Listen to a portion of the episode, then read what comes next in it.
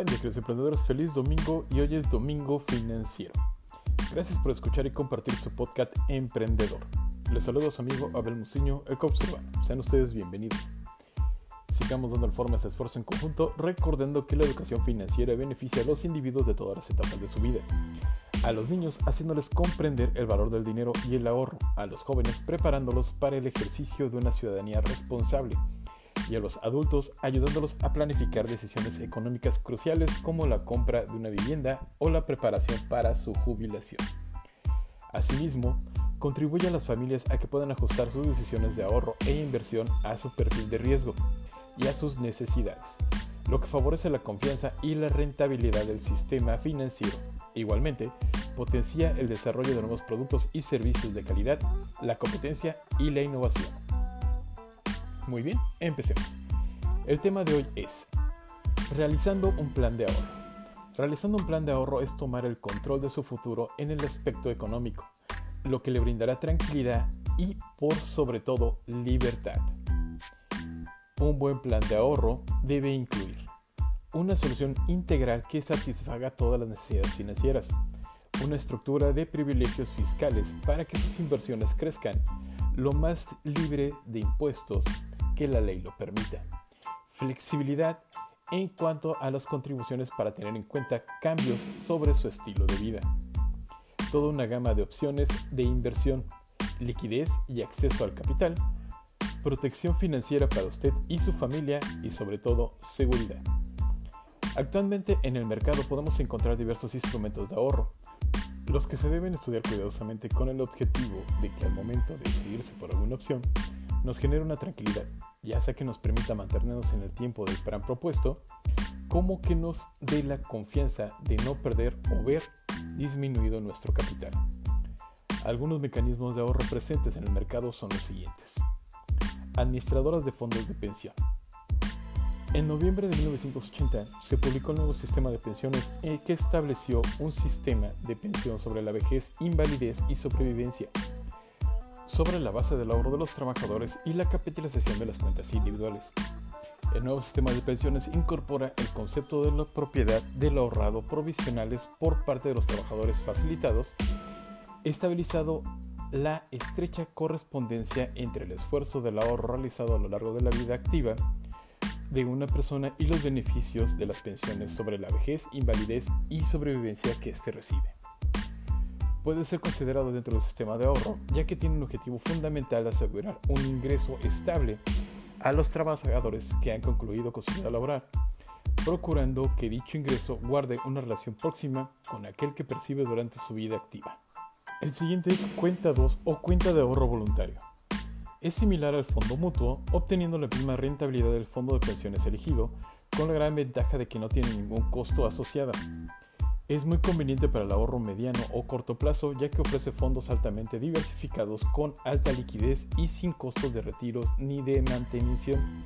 Además, esta cuenta puede acoger el régimen tributario sobre el artículo 57 bis de la Ley de Impuestos sobre la Renta, lo cual bonifica el 15% de su ahorro que le puede permitir retirar a cerca 3.600.000 anuales libres de impuestos. El siguiente es ahorro provisional o voluntario. La ley obliga a cotizar 10% sobre la renta sobre un tope de 60 UF. Sin embargo, este ahorro no es suficiente sobre si usted gana más de esa cantidad o cotiza en su AFP por el tope imponible. Los aportes adicionales voluntarios pueden ser un factor determinante para la hora de la pensión. Si le considera que durante el largo periodo del ahorro previsional, alrededor de los 40 años, puede producirse en situaciones que no deseadas por el trabajador tales como periodos de no cotización o largas previsiones, cesantías o problemas de subcotización.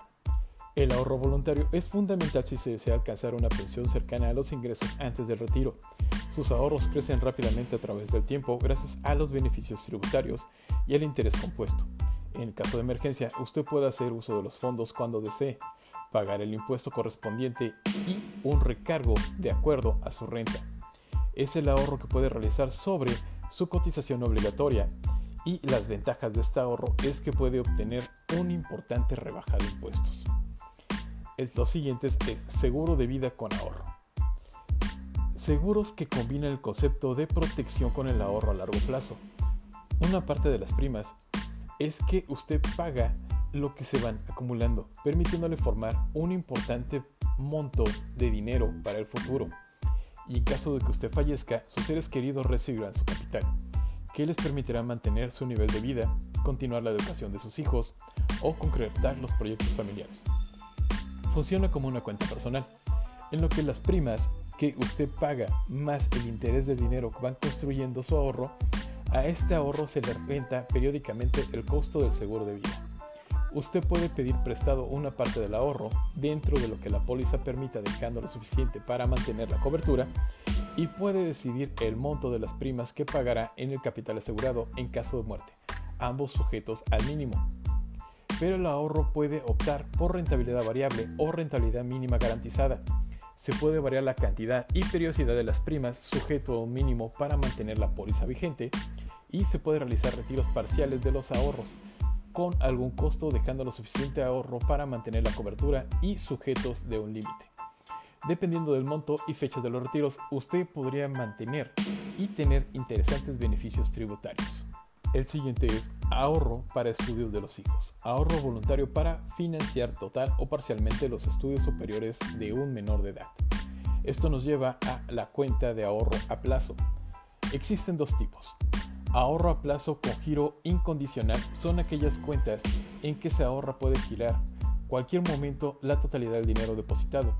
Puede ser reajustables o no reajustables y permiten girar hasta 6 veces el periodo en 12 meses, sin perder los intereses del periodo. Además, en caso de que las cuentas con cláusulas reajustabilidad se pueda girar hasta 4 veces en el periodo sin perder el derecho a los reajustes. El siguiente tipo es ahorro a plazo con giros diferidos. Son aquellas cuentas en el que ahorrarte solo puede girar los dineros depositados previo al aviso a la entidad bancaria con una anticipación mínima de 30 días corridos. En este caso, los bancos pueden permitir a los titulares que sean personas naturales retiros a la vista hasta por equivalente a 30 UF. En calidad oportunidad, siempre que cada uno de ellos efectúe en días distintos. Pueden ser reajustables o no reajustables. En el caso de las cuentas con la cláusula reajustabilidad, permite realizar hasta 6 giros en el correspondiente periodo de 12 meses, sin perder el derecho a percibir los respectivos reajustes. Este sistema de ahorro con las cuentas de ahorro a plazo y los depósitos a plazo son excelentes alternativas de inversión para aquellas personas que prefieren un bajo nivel de riesgo y una rentabilidad conocida. El último del que les voy a hablar son los planes de ahorro, sistema de ahorro planificado en el que se compromete un monto y una periodicidad de ahorro para armar un plan financiero o plan de ahorro. No necesita disponer de una gran cantidad de capital para comenzar a planificar su futuro con solo un pequeño ahorro en forma periódica basta para gatillar la magia de controlar su futuro financiero. Sus aportes son inversiones en fondos de inversión, es decir, bonos, acciones de gran prestigio y gran rentabilidad, custodiados por las instituciones financieras, lo que le permite lograr al final del periodo el incremento de capital deseado. El capital aportado sobre el plan de inversión en distintos fondos de inversión los que se hayan elegido personalmente y los que pueden ser cambiados a lo largo del tiempo según convenga por la rentabilidad de cada uno de los fondos. Existen planes de ahorro de 5, 10, 15, 20, 25 años, con montos mínimos de aporte que podrían ser hasta por 100 dólares mensuales. Los fondos tienen ciertas restricciones para ser retirados antes de cumplir el periodo acordado, pero se pueden disponer de ellos en forma inmediata. El sistema de plan de ahorro permite también que estos tengan premios a través del tiempo por fidelidad y rebajas de comisiones por aportes extras. Al momento de contratar un plan que deba elegir en los fondos que requiere invertir los aportes, los que pueden ser cambiados a través del tiempo, eligiendo aquellos con mejores rentabilidad. Muy bien, mis queridos oyentes, mi recomendación para esta semana es Contabilidad Básica del autor Olga Lucía Ureña.